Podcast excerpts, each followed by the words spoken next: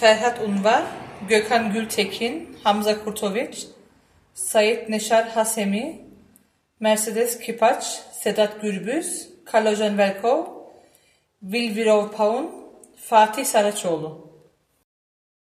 19. Februar 2020, ich zünd eine Kerze an. Für alle, die durch rechten Terror starben und dies mitbekamen aus erster Hand. Wer ist schuld an diesem Fehlverhalten? Wer? Ich werde es nie begreifen. Nie. Warum Medien spalten? Warum? Schau auf die Titelseiten. Keiner will, dass die Geschichte sich wiederholt. Doch das Risiko war noch nie so hoch, es ist riesengroß. Denn jeder Rassist ist ein Misanthrop. Uns trennt keine Religion, uns trennt keine Hautfarbe. Mensch ist Mensch und das zu zeigen, Tag für Tag ist eine Aufgabe. Mit diesem Radiobeitrag wollen wir zum einen den Opfern vom rechtsterroristischen Anschlag in Hanau am 19. Februar gedenken und zum anderen die Hintergründe der rassistischen Tat beleuchten. Dazu gehört ein gesellschaftliches Klima, das Rassismus und rechten Terror produziert. Der Beitrag beginnt mit einem lokalen Blickwinkel, der eine von den vielen Demonstrationen einen Tag nach dem Anschlag in Erinnerung rufen soll. In Dortmund, Essen, Bochum, Duisburg, Recklinghausen und Gelsenkirchen. Rund 1300 Beamte nahmen Cafés, Shisha-Bars, Teestuben und Diskotheken auseinander. Am 20. Februar liefen viele hundert Menschen durch die Dortmunder Innenstadt und Nordstadt, um Trauer und Wut über den Terroranschlag am Vorabend in Hanau auf die Gäste zweier Shisha-Bars auf die Straße zu tragen. Der Täter hatte in beiden Shisha-Bars insgesamt neun Menschen getötet und anschließend ebenfalls sich und seine Mutter erschossen. Das Motiv war ein rassistisches und extrem rechtes. Zweifel daran äußerte das Bundeskriminalamt zwischenzeitlich in einem mittlerweile revidierten Abschlussbericht zum Anschlag. Der Täter sei nicht von seiner extrem rechten Gesinnung getrieben worden, was unter anderem damit begründet wird, dass er Nachbarn mit angeblichem Migrationshintergrund geholfen habe dass in dem Manifest, das vorher im Internet veröffentlicht wurde, Menschenhass und Vernichtung gefordert wird, hatte das BKA wohl vergessen. Was man in Deutschland alles tun darf, um von Behörden in Schutz genommen zu werden, ist unbegreiflich.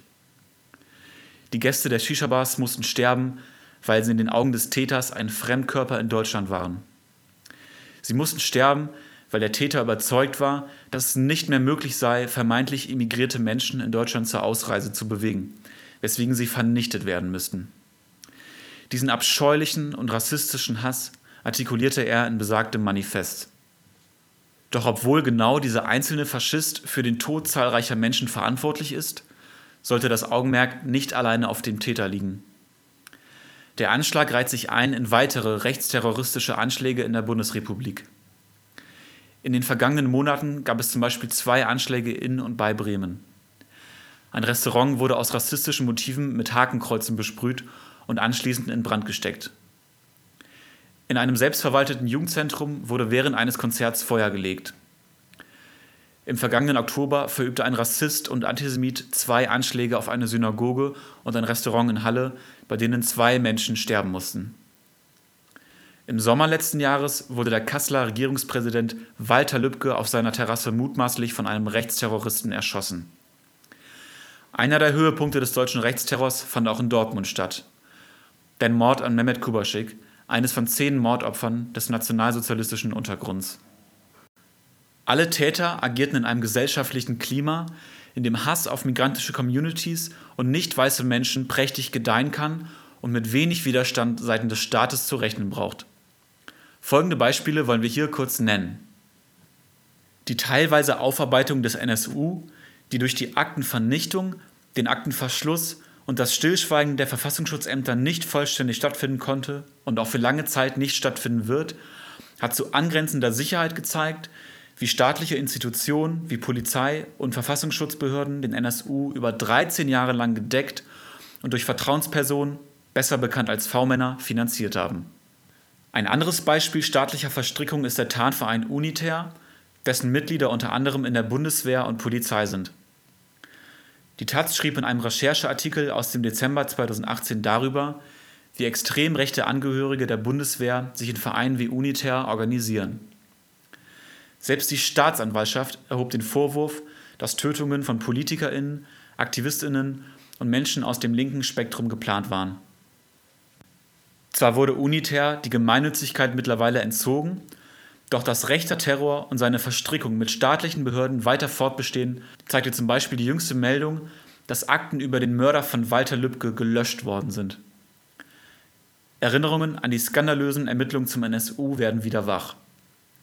Allein aus diesen Beispielen ergibt sich für uns das Bild, dass Polizei, Militär und VS in rechte Umtriebe verstrickt sind. Dies sind Spitzen eines Eisbergs, der in seiner Gänze den Rassismus der Mehrheitsgesellschaft abbildet. Dieser endet in rechten Terror und rechten Staatsvorstellungen, beginnt jedoch in der Zivilgesellschaft, in der rassistische Erzählungen hofiert werden. In vielen Medien werden Polizeimaßnahmen in migrantischen Stadtteilen unkritisch begleitet oder gefeiert. Darunter auch unzählige Razzien gegen Shisha-Bars. Von diesen wahnwitzigen, rassistischen, mitunter brutalen Razzien gab es unzählige auch in der Dortmunder Nordstadt. Bei diesen Razzien werden dann kleine Mengen unversteuerten Tabaks sichergestellt und stolz der Presse präsentiert. Da kommt auch schnell die soziale Frage in den Sinn.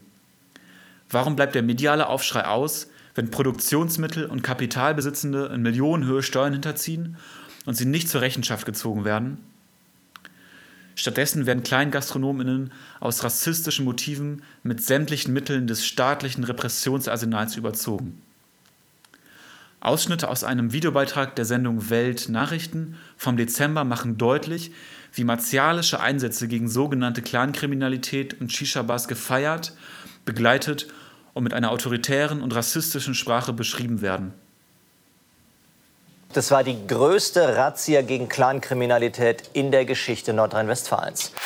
Laut Innenministerium war es die bislang größte Razzia gegen Araberclans in NRW. In Dortmund, Essen, Bochum, Duisburg, Recklinghausen und Gelsenkirchen rund 1300 Beamte nahmen Cafés, Shisha-Bars, Teestuben und Diskotheken auseinander, beschlagnahmten unverzollten Tabak. Die Gäste der Essener Disco Essens staunten nicht schlecht, als eine Hundertschaft Beamter eindrückte, Personalien und Räume kontrollierte, um die Geschäfte der Betreiber ordentlich zu stören. Immer öfter tragen die Clans ihre Fäden auf offener Straße aus, sorgen für große Unsicherheit in der Bevölkerung. Alle Ausschnitte kommen aus einem und demselben Beitrag.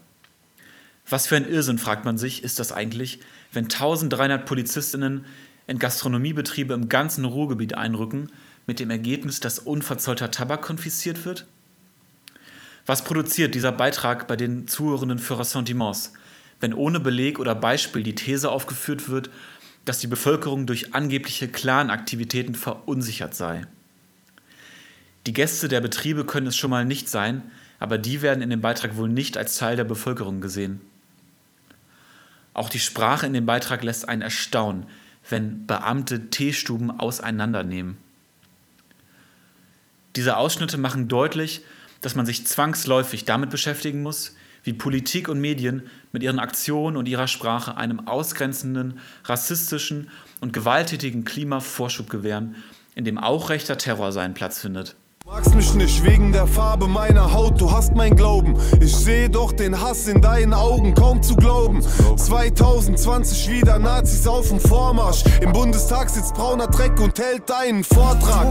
Brandstifter, Anstifter, ekelhafte Wortwahl. Höcke, Weigel, Gauland, Fuhrmann. Egal ob ihr Feuer legt, wir schicken euch in Ruhestand. Wir sind die Feuerwehr, Schwester, Bruder. Wer parallel dazu von staatlicher Repression und gesellschaftlicher Ächtung verschont bleibt, ist so erstaunlich wie unfassbar. Hunderte Rechtsterroristinnen in der Bundesrepublik, AfD-PolitikerInnen wie Höcke, der kurz vor dem Anschlag in Hanau zu einem Umsturz aufrief, und all diejenigen, die an einer Gesellschaft arbeiten, die Ausgrenzung, Homogenisierung und schließlich Vernichtung mit sich bringt. Obwohl rechter Terror in Deutschland weiterhin erwartbar sein muss, bleibt Trauer, Wut und Fassungslosigkeit. Über den Anschlag in Hanau, aber auch über eine Öffentlichkeit, die rechten Terror, Rassismus, Antisemitismus und einen sich in Deutschland formierenden faschistischen Block immer noch nicht ernst genug nimmt, ihn verharmlost, relativiert und ihm somit Vorschub gewährt. Für die radikale Linke bedeutet das, in eine Reflexion und Diskussion zu rechtem Terror, Rassismus und den eigenen Fehlern zu treten. Fehler bezogen darauf, dass politische Praxis in der Öffentlichkeit zu wenig den Kampf gegen Rassismus auf der Agenda hat und darauf, dass eigene rassistische Einstellungen zu wenig hinterfragt und von Rassismus Betroffenen zu wenig Gehör verschafft wird. Konsequenzen ziehen und handeln, im Großen und im Kleinen. Solidarisch und entschlossen gegen Rassismus, Antisemitismus, rechte Gewalt und Terror. An dieser Stelle möchten wir noch auf die Initiative 19. Februar hinweisen, die sich nach dem Anschlag gegründet hat, um Familien und Betroffene zu unterstützen und der Forderung nach Aufklärung und politischen Konsequenzen Gehör zu verschaffen. Am 5. Mai wurde in Hanau gegenüber vom Anschlagsort eine Anlaufstelle gegründet. Der Raum gegen das Vergessen.